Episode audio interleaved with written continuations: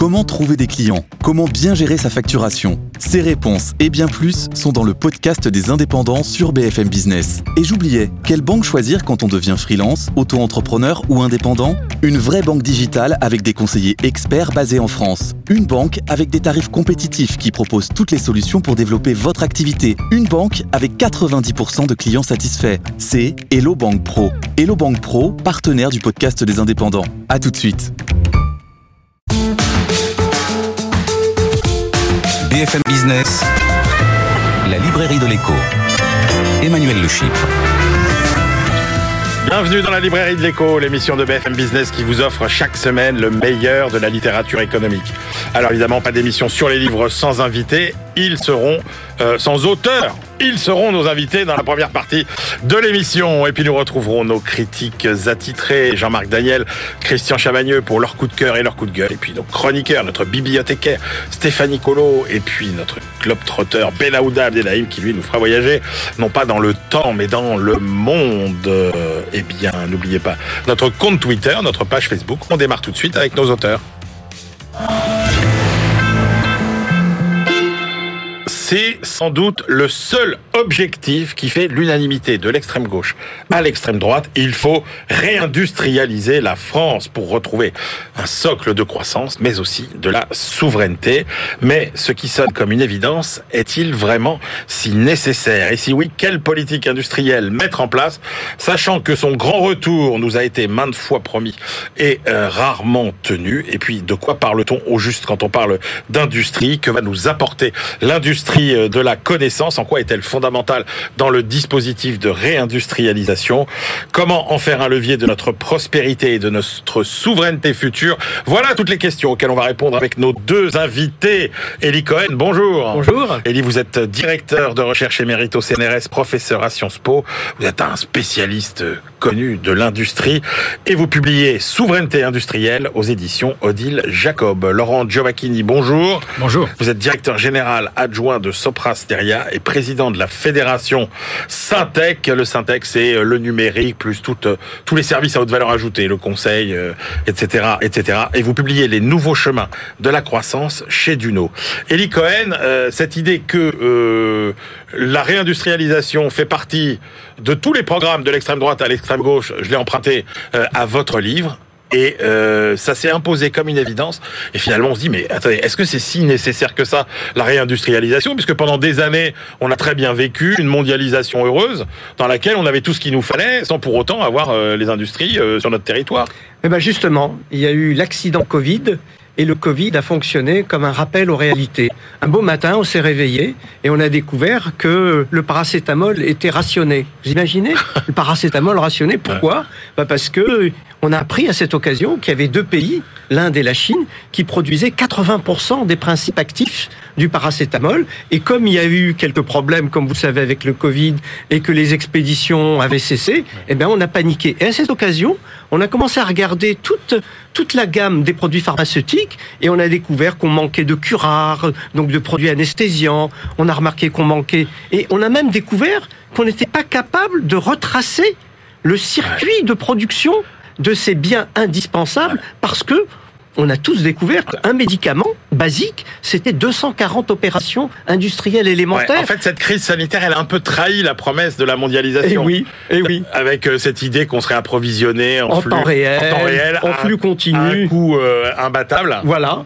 Eh ben, on a découvert que c'était pas le cas. Et on a même découvert que un véhicule automobile euh, avec sa complexité, etc., pouvait ne pas être produit parce qu'il manquait un ou deux composants qui se trouvaient être produits massivement à Taïwan. Alors maintenant, Elie Cohen, euh, vous dites qu'il y a plusieurs scénarios. Oui. Soit, finalement, on referme cette parenthèse Covid, on revient euh, dans le monde d'avant presque, et puis ce sera aux entreprises de se débrouiller euh, pour essayer de, de, gérer cette problématique de la, de la souveraineté, ou bien à l'autre bout, on va vers des politiques industrielles très ambitieuses.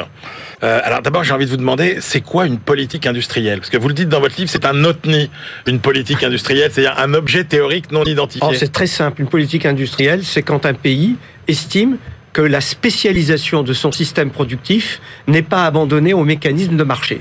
Qu'on peut vouloir maîtriser certaines filières industrielles pour des raisons soit stratégique, soit d'indépendance nationale, soit de sécurité sanitaire, soit de sécurité énergétique. C'est on se dit, bah non, l'État a quelque chose à dire sur la spécialisation. C'est lorsque l'État pèse sur la spécialisation et que la spécialisation n'est pas le seul résultat de mécanismes impersonnels de marché qu'on peut dire qu'il y a politique industrielle. Et nous, Français, nous l'avons pratiqué depuis longtemps. C'est-à-dire, le général de Gaulle le premier, après la Deuxième Guerre mondiale, a estimé qu'il n'était pas normal que nous dépendions pour l'énergie euh, des majors pétrolières, qu'il n'était pas normal que pour le téléphone, nous dépendions de technologies américaines et de technologies allemandes ou de technologies euh, suédoises, et il s'est donné comme objectif volontaire de jeter les bases d'une indépendance technologique et industrielle et donc d'une forme de souveraineté en matière industrielle. Mais quand même, est-ce qu'il y a des théories de la, de la politique industrielle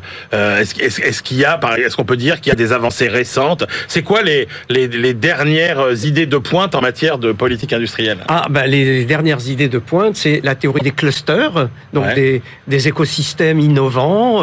Euh, c'est euh, la théorie, c'est les théories de géographie économique, euh, avec les effets de polarisation que ça produit. Justement, c'est un domaine, et, puis c'est c'est un, et puis il y a aussi toutes les théories de la croissance endogène qui montrent que ben euh, les atouts ne viennent pas d'en haut, qu'on peut fabriquer des atouts par non seulement, comme je disais tout à l'heure, des politiques de spécialisation, mais des politiques d'équipement collectif, des politiques de connaissance, des investissements dans l'innovation, dans l'enseignement supérieur. Et donc, il y, a, il y a toute une série de théories qui sont développées sur ce mode-là. Alors, il faut bien reconnaître, Elie Cohen, que les promesses de euh, vous allez voir ce que vous allez voir, on va mettre en place des grandes politiques industrielles, les promesses, elles ont été souvent faites, elles ont été rarement tenues notamment ah. euh, en France. Ah non, c'est pas vrai. La France est le pays.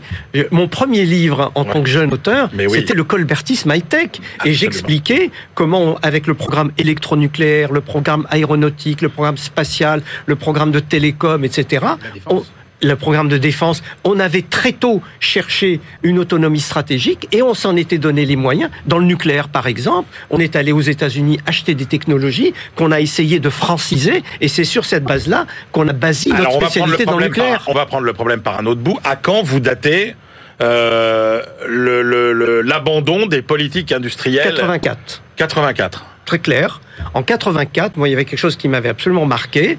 On avait dit, eh ben non, s'il y a une crise industrielle, notre objectif n'est pas d'essayer de reconstituer le tissu industriel là où il a été détruit, mais d'apporter simplement de l'activité.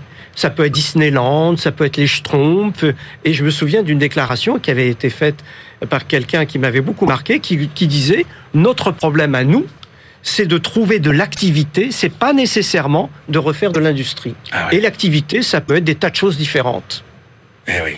84, alors 84 c'est quoi? C'est la faillite de Crozoloir. Ouais. Et c'est l'idée que, ben non, on va pas... Euh, alors, L'objectif n'est pas de maintenir absolument C'était le sens de ma question. C'était en fait c'était l'échec des politiques industrielles dans ce qu'on pourrait appeler une forme d'ère moderne. Oui. Post et là, vous dites quand même euh, non, c'est pas vrai. Depuis 40 euh, ans, il y a un exemple de réussite de politique industrielle, c'est l'industrie du solaire en Allemagne. Oui, absolument. Qui était totalement... Euh, enfin, qui n'existait pas. Euh, absolument. Mais il y a mieux que ça. Je, je, raconte, je raconte dans ce livre comment tout ce qui est aujourd'hui au cœur de ce qu'on appelle la tech, c'est-à-dire l'Internet, euh, les smartphones, mmh. la robotique avancée, etc. Tout ça vient d'initiatives du gouvernement américain qui a financé à fond perdu des recherches d'abord, puis des innovations, puis après des premières séries, parce qu'il estimait que stratégiquement ça pouvait lui servir. Et donc, je fais référence aux travaux euh, et au financement du DARPA. Euh,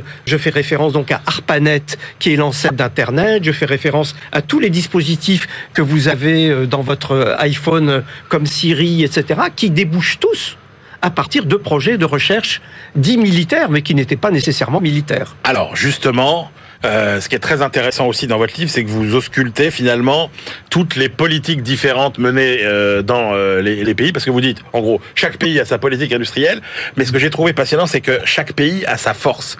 Et alors, vous dites par exemple, et c'est pour ça que j'enchaîne directement par rapport à, à vos propos, les États-Unis, leur force, c'est les agences. Oui. Ça fonctionne comment? Ah ben, c'est dans le cas du DARPA, si vous voulez. Euh, c'est théoriquement un département qui dépend du ministère de la Défense et qui donc euh, fait la politique industrielle du ministère de la Défense, mais ce qu'il faut savoir, c'est que le, le, le, DARPA a un lien direct avec le conseiller scientifique du président des États-Unis, et le président des États-Unis impulse directement Eh oui.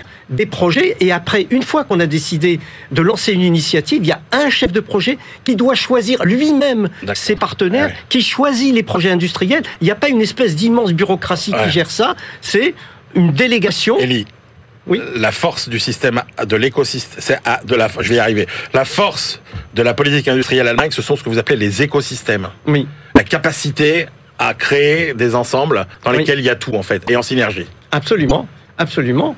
Et on l'a vu par exemple euh, dans le domaine de là aussi du vaccin du Covid en Allemagne. Personne ne s'attendait à ce que l'Allemagne soit capable euh, de sortir euh, une, une start-up innovante, que cette start-up innovante trouve les financements à la fois dans le capital privé et dans les aides publiques, qu'elle soit capable de nouer un partenariat euh, pour industrialiser le procédé, eh ben tout ceci euh, Ouais. était possible. Banque, recherche, université, Voilà, industrie. exactement. Le Japon, vous dites, alors, la, la force du Japon, c'est on choisit non pas comme nous, on le fait souvent, de, de, d'aider les plus faibles, Mm. mais au contraire, on renforce déjà les secteurs les plus forts. Oui, ce qui est fascinant, c'est comment le Japon a fait son chemin pour euh, monter en gamme. Euh, On se, souvient tous quand on était enfant, ce qu'on appelait les japonaiseries, c'était des produits bas de gamme, etc.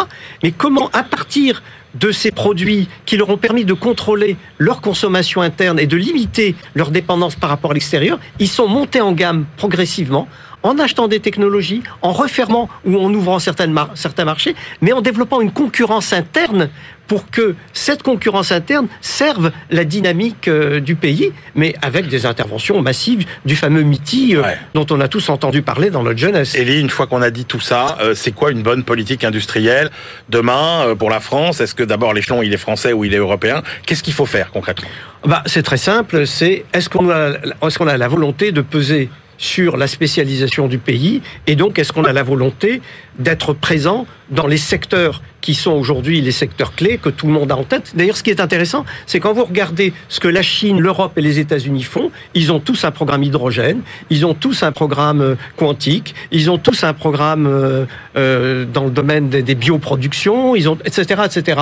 Donc la question, c'est un, est-ce qu'on se donne les moyens pour refaire le retard dans ces domaines-là? Et surtout, est-ce qu'on se donne la gouvernance pour réussir Parce que si euh, c'est l'État qui se met à interférer au quotidien sur les choix technologiques, sur les partenariats, etc., alors on est à peu près sûr d'être perdu.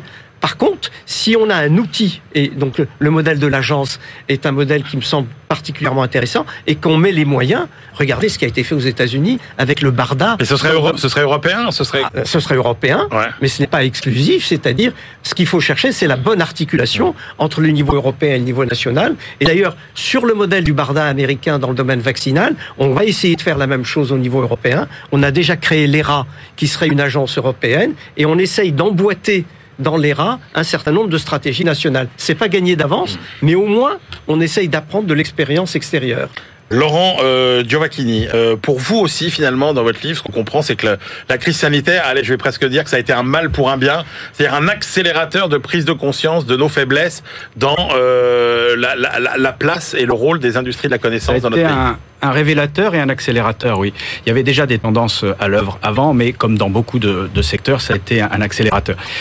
L'industrie de la connaissance, c'est-à-dire les, services à forte valeur ajoutée, les, métiers de l'intelligence productive, le numérique, l'ingénierie, le, conseil, euh, ça ne doit pas être opposé à l'industrie. hein.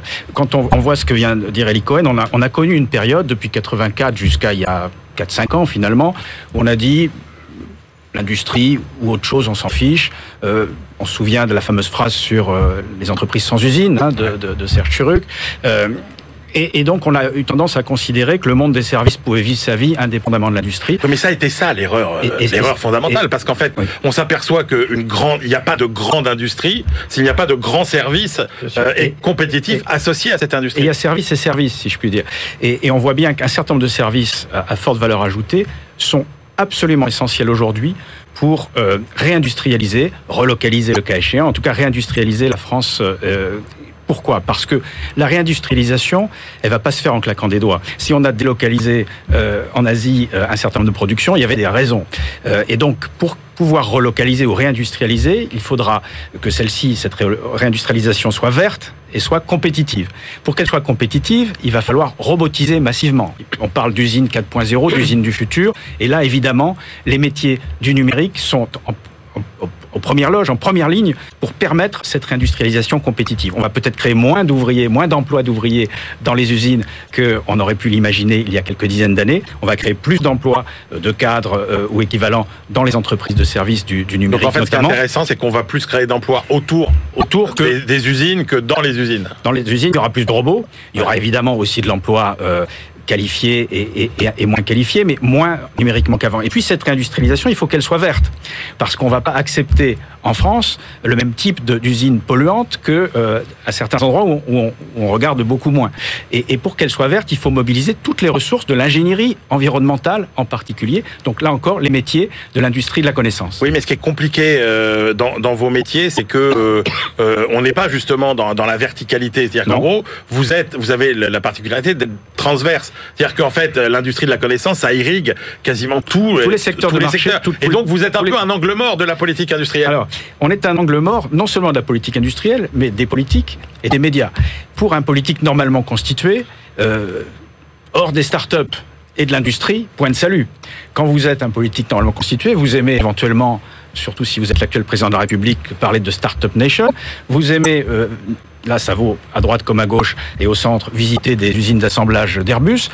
En revanche, visiter une salle blanche d'ordinateur ou un open space de cabinet de conseil, ça n'intéresse personne. Or, notre secteur, un million de salariés, euh, 8% du PIB, il est essentiel à la réindustrialisation, il est essentiel à la souveraineté économique française et européenne, puisque je suis d'accord avec Elie, ça se joue à deux niveaux, tout ça. Hein. Il n'est pas question d'envisager, je crois, ni pour lui ni pour moi, une réindustrialisation ou une souveraineté économique strictement nationale, ça n'aurait aucun sens. Je crois que, vous savez ce que disent les, les, les écologistes, ils disent nous n'avons pas de planète de rechange. Moi, je dis nous n'avons pas nous Français de continent de rechange. Euh, les Britanniques peut-être peuvent espérer avec leurs relations spéciales transatlantiques, ouais, ouais. avec le Commonwealth, avec Global Britain. Moi, je suis intimement persuadé que nous n'avons pas de continent de rechange. Donc cette réindustrialisation y compris par les services à forte valeur ajoutée, elle sera aussi européenne, évidemment. Et il faut, euh, si l'on veut euh, atteindre euh, nos objectifs, trouver les bons réglages. C'est plus compliqué que pour un Américain ou un Chinois. Euh, pour un Chinois, c'est assez facile. Pour un Américain, il faut passer par les agences. Les agences, Elie a cité la DARPA, la BARDA, on pourrait citer la NASA et, et d'autres agences de ce type. Nous, on a une double problématique. Restaurer un climat de confiance entre l'État et les entreprises, entre la puissance publique et les entreprises. Vous savez qu'en France, on, on, se regarde toujours un peu en chien de faïence. Oui, c'est vrai. Moi, oui, était... plutôt dans la, dans la défiance que dans la confiance. Moi, moi j'ai été des deux côtés. Hein. Je, je, je, sais bien que quand on est un haut fonctionnaire normalement constitué, l'entreprise c'est sale, hein. il y a de l'argent qui se promène, c'est bien. Et puis quand on est dans l'entreprise, l'État c'est lent, c'est inefficace, ça marche pas. Donc il faut au niveau national renouer des liens. La crise a aidé hein, parce qu'il a fallu trouver dans l'urgence des solutions. Et puis avoir un jeu à quatre, euh, et public, privé, au niveau national et au niveau européen. Et donc, évidemment, c'est plus compliqué. Il y a des endroits où on a, la guerre n'est pas perdue. Dans le numérique, il y a des guerres probablement perdues. Les grandes plateformes numériques B2C, euh, les Amazon, etc. On ne va pas créer des champions européens demain là-dedans. En revanche, à la faveur de la réindustrialisation, quand on regarde l'industrie allemande, l'industrie française, l'industrie d'Italie du Nord, on n'a pas à rougir en termes de densité de tissu industriel. Et donc, euh, dans ce domaine-là, à la faveur de la réindustrialisation, nos, nos, nos métiers du numérique, notamment, et de l'ingénierie et du conseil, peuvent donner le meilleur et créer, aider à créer des champions mondiaux. Est-ce que vous n'avez pas d'inquiétude sur euh, le rapport des Français euh, au progrès technologique et au progrès scientifique Alors, et, et, je vais venir après à la question que je voudrais vous poser à tous les deux d'ailleurs avec ce, cette espèce de, de, de voyant rouge qui s'allume sur euh, l'enseignement des mathématiques en France avec tout ce que ça veut dire après sur la formation oui. des ingénieurs, des scientifiques, donc de la recherche, donc de l'innovation. J'en parle effectivement beaucoup dans mon livre. Mon premier chapitre, c'est réconcilier les Français avec le progrès scientifique et technique. Moi, dans ma jeunesse, le progrès scientifique et technique, c'était une donnée, c'était un axiome. On allait forcément vers un progrès qui allait apporter de la prospérité, qui allait apporter de la démocratie, qui allait vers un, mieux pour l'humanité. Et puis on s'est aperçu que nos concitoyens, à la faveur d'un certain nombre de scandales, y compris euh, euh, le nuage de Tchernobyl, y compris le Distilben, le Mediator, etc., se sont peu à peu éloignés de euh, la de cette notion d'un progrès euh, qui allait de soi. Peut-être aussi que nos gouvernants euh, se sont un peu éloignés de euh, certaines connaissances scientifiques et techniques. On a une suprématie des énarques dans Ouais. nos modes de gouvernement depuis plusieurs dizaines d'années. Giscard disait un, gouvernement qui n'a pas d'ingénieur en son sein est un mauvais gouvernement. Euh, je crois qu'on a aussi Le perdu dernier ça. président ingénieur. euh, ingénieur, euh, polytechnicien et énarque. Donc Ouais. lui, il pouvait tout Oui. dire.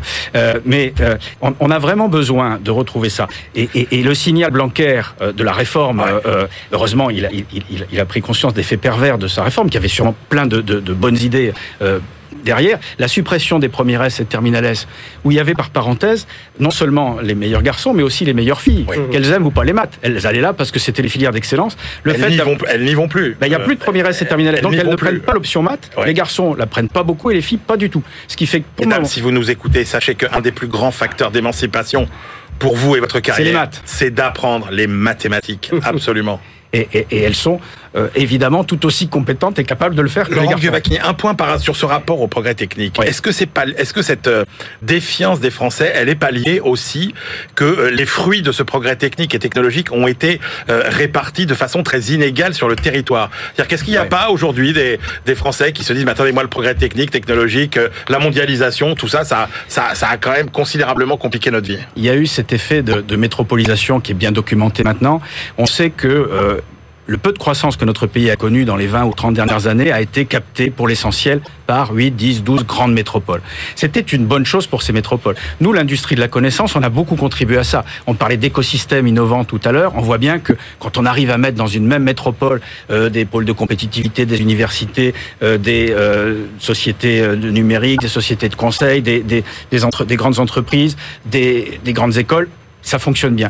Mais ce faisant, on a un peu laissé de côté euh, le reste du territoire, les zones rurales, les zones périphériques et surtout les villes moyennes, avec des effets euh, pervers comme celui des, enfin, les conséquences comme ce- celles qu'on a vues à un moment de la crise des gilets jaunes Alors, notamment. où, où et comment euh, peut-on euh, créer des leaders mondiaux en Europe? Alors, les leaders mondiaux, dans mon domaine, notamment dans le domaine du, du numérique en particulier, ça c'est un, un autre sujet. Euh, ma conviction, c'est que il faut euh, mener les combats là où les places sont encore à prendre. Euh, je le disais tout à l'heure, les grandes plateformes euh, B2C, euh, mode Amazon, euh, Facebook, Metaverse, etc., probablement qu'il faut se contenter, à l'échelle européenne, de les réguler.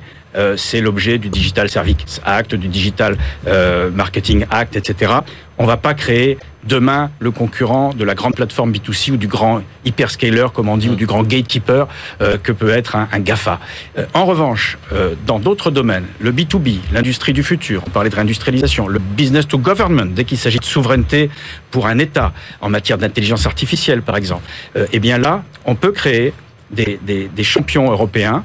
Euh, on a la chance d'avoir euh, en Europe des grandes entreprises du numérique, Capgemini, Soprasteria, Atos, quelques autres. On a des grands éditeurs de logiciels, SAP en Allemagne, Dassault Systèmes en France. On a un écosystème de plus en plus dense de start-up et de licornes.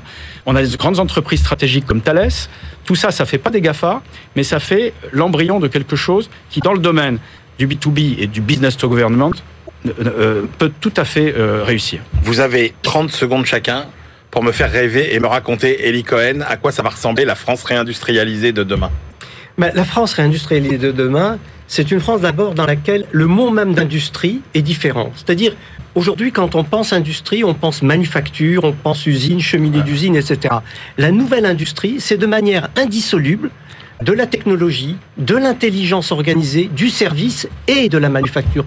Quand vous prenez cet objet, est-ce que c'est un objet industriel Est-ce que c'est- c'est un objet de service C'est la solution. est-ce que c'est une solution Ouais. C'est de l'intelligence organisée. Ce qui est très frappant, c'est qu'on passe d'objets à, à des nouveaux objets hybrides qui sont indissolublement des objets industriels, des objets technologiques, des objets de service et des objets qui incorporent de Ouais. l'intelligence. Laurent Giovacchini, c'est quoi le- la France La réindustrialisée France de demain réindustrialisée de demain, pour moi, c'est aussi une France, je souscris à tout ce qu'a dit Elie, bien sûr, dans laquelle nous aurons à la fois des entrepreneurs privés, euh, un libéralisme, mais complété par un État stratège et investisseur avisé qui, dans les domaines de spécialisation que nous aurons choisis, pour lesquels les investissements sont à long terme, euh, saura euh, montrer la direction et aimanter l'initiative privée vers des enjeux d'intérêt général.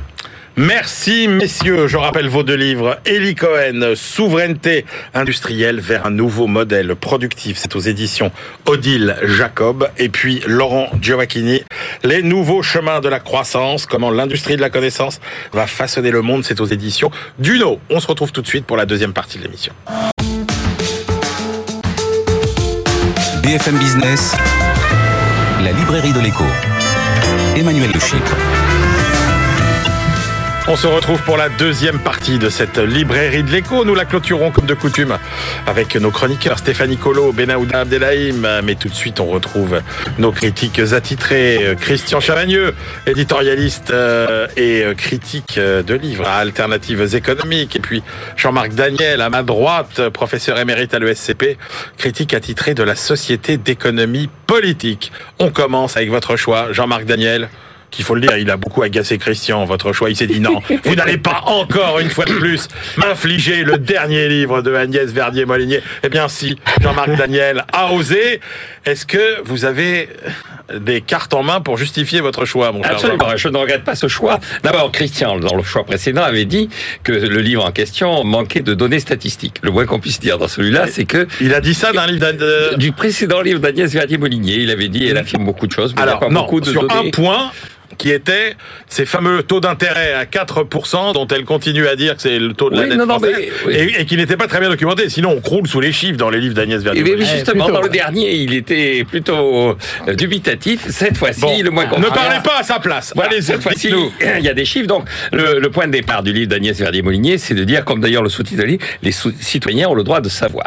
Or, elle constate que dans la campagne électorale qui est en train de se dérouler, il y a euh, une sorte de contentement de soi du gouvernement sortant. Il n'y a jamais eu autant de croissance, tout va bien. Et en face, il y a des critiques assez catastrophistes, mais il n'y a pas de véritable analyse de la réalité du pays. Et ce qu'elle dit, c'est que le pays est en train de décrocher. Alors, sur des bases qui sont des bases de données économiques assez traditionnelles, comme le PIB par habitant, l'évolution de l'endettement public. Et puis alors, elle met en avant aussi des, euh, la bureaucratisation. Elle rappelle quand même que dans ce pays, il y a 483 impôts taxes euh, diverses, des titres divers et variés. Rien qu'en 2019, dit-elle, il y en a cinq nouveaux impôts qui ont été créés, cinq nouvelles taxes qui ont été créées. Donc il y a une espèce de, frénésie bureaucratique qui continue à exister et à se multiplier. Elle met en avant un certain nombre d'éléments sur euh, la sécurité, sur euh, la façon dont on règle le, renvoi, le retour à la, chez eux des, des gens qui sont en situation irrégulière. Donc il y a beaucoup d'annonces, il y a peu de résultats. Donc il y a un panorama qui n'est pas qu'un panorama un peu traditionnel. On dépense trop, il y a trop de dépenses publiques. Il y a, il y a Pas que.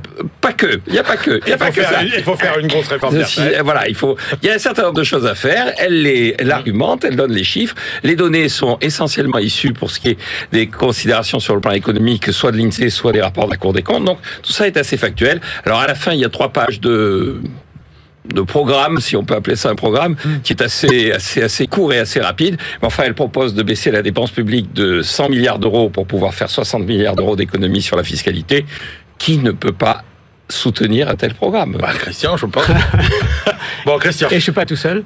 Euh, non, c'est c'est les gens qui vous disent, euh, je vais vous donner tout le monde ment, moi je vais vous donner le vrai état. Généralement, c'est les pires bouquins d'idéologie, de manipulation, et le livre euh, ne déroge pas à, à- à la règle. Je vais revenir avec quelques exemples, mais avant.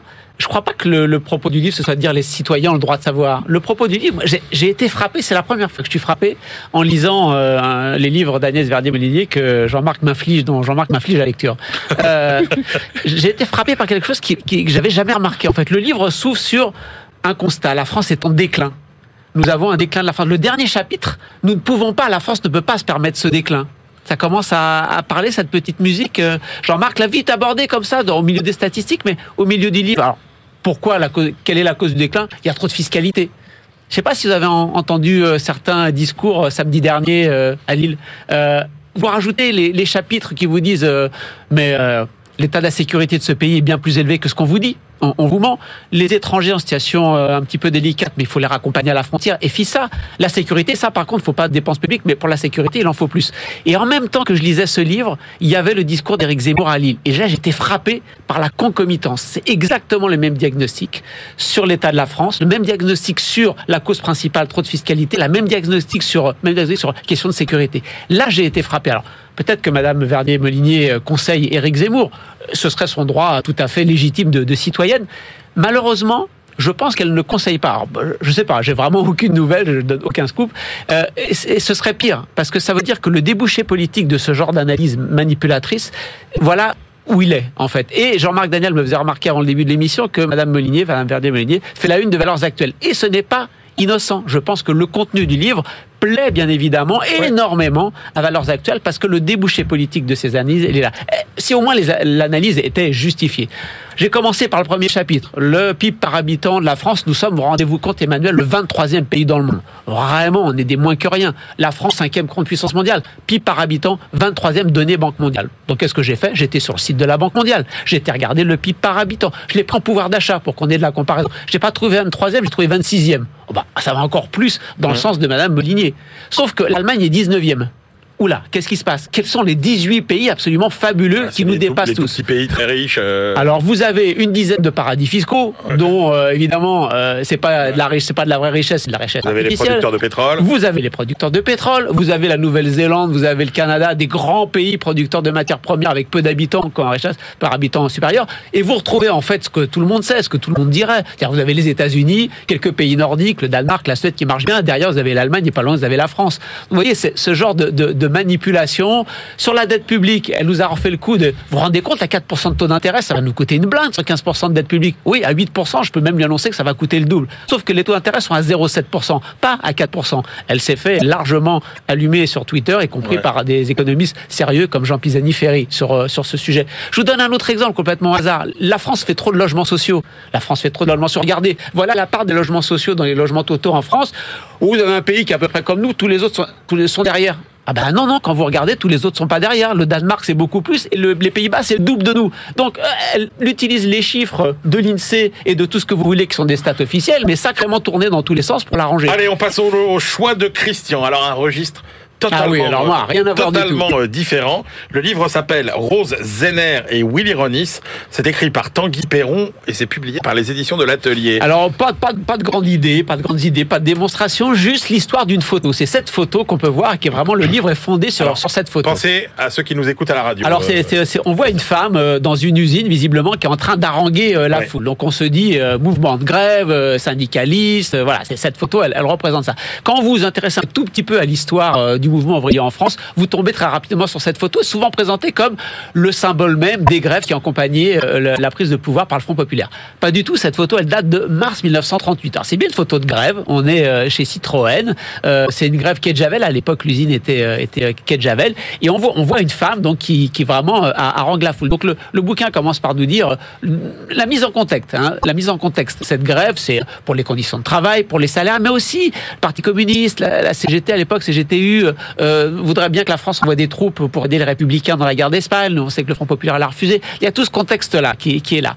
Et euh, on, a cette femme qui est donc Rose Zenner. C'est pas, c'est, pas, on, on se doute que Rose Zenner, elle n'est pas là par hasard. C'est une syndicaliste, c'est une militante communiste, donc c'est elle qui harangue la foule. Voilà, elle joue son rôle, elle a l'habitude de parler en public. Quand on regarde bien la photo, Il y a que des femmes. il y a que des femmes autour, alors qu'on est dans l'industrie automobile. Qu'est-ce que c'est que ça? Ben on apprend dans le livre qu'en fait 20% des ouvriers de la métallurgie à la fin des années 30 sont des ouvrières en fait dans une division du travail très genrée, c'est-à-dire qu'elles sont toutes pratiquement à la sellerie, c'est-à-dire pour faire les Eh fauteuils, parce qu'il faut de la dextérité, euh, il faut de la répétition de la dextérité et que les femmes sont bien meilleures. Le fait qu'une femme commence à défendre les droits des femmes au moment d'une grève, c'est aussi le moment où les femmes, vous savez, à l'époque, commencent à avoir le droit de signer des chèques. Attention, pas le droit d'ouvrir un compte sans l'autorisation du mari, un compte bancaire. Elles commencent à avoir le droit de, de, de, de- de signer des chèques. Donc, cette photo, elle nous dit aussi comment les femmes commencent à prendre du pouvoir. La fin du livre euh, nous dit, bah, nous remet en le contexte politique national. 1938, livre merveilleux de Michael Fussell, le, philosophe français sur 1938. C'est les décrets Reynaud d'Aladier qui vont vomir tout ça. hein. C'est euh, le patronat qui euh, vraiment fait pression sur le gouvernement et les décrets de novembre 38, c'est politique d'austérité budgétaire, c'est refus des étrangers et puis c'est c'est fini les cocos la semaine des deux dimanches comme on disait à l'époque, le fait d'avoir le droit de s'arrêter deux jours parce que vous comprenez en termes de compétitivité, la France ne travaille pas assez, il faut travailler plus, surtout travailler le samedi et avoir un seul jour de repos, ça suffit. Et Willy Ronis, pourquoi? Parce que Willy Ronis, en fait, c'est le photographe, C'est le photographe. qui a pris cette photo alors qu'il est proche du Parti communiste. C'est ça qui lui a permis d'avoir le droit de rentrer dans l'usine en grève. Et en fait, cette photo, elle n'a jamais été publiée jusqu'en 1981. En fait, cette photo iconique du mouvement ouvrier n'a jamais été publiée dans les années 30. Elle date de 81 et c'est depuis 81 seulement que euh, c'est devenu euh, une photo qui représente un peu la mobilisation ouvrière. Jean-Marc Daniel. Alors là, c'est un livre qui est militant, pas du côté d'Éric Zemmour, hein, qui est du côté plutôt de Fabien Roussel. C'est assez curieux qu'un livre qui soit aussi court, soit aussi confus, désorganisé, et traitant aussi peu son sujet. Parce qu'effectivement, le sujet, c'est une photo qui aurait pu être commentée. Il y a deux pages sur la photo, sur la façon, oui, sur la façon dont la photo a été prise, sur euh, le fait que le bras joue un rôle très important dans la photo. Bon, il y a des considérations un peu esthétiques que je trouve pas mal vues. Pour le reste, alors ça part dans tous les sens. Christian l'a dit, on parle du contexte, mais alors sur la guerre d'Espagne, on en arrive même à critiquer un film de Sacha Guitry de 1938 qui est remontant les Champs-Élysées. On se demande quel rapport ça a avec la grève de chez Citroën, quel rapport ça a avec la photo, quel rapport ça a avec le Parti communiste, avec quelques commentaires. Chaque fois qu'il est dit le Parti communiste, il y a un petit mot d'émotion. Euh, Et puis en revanche, euh, chaque fois qu'il est parlé du patronat et tout ça, on sent bien qu'il y a derrière des adjectifs utilisés énormément de critiques. En revanche, ce qui manque, c'est le pho- photographe. Il dit à un moment donné qu'il a eu le photographe au téléphone. On aurait pu s'attendre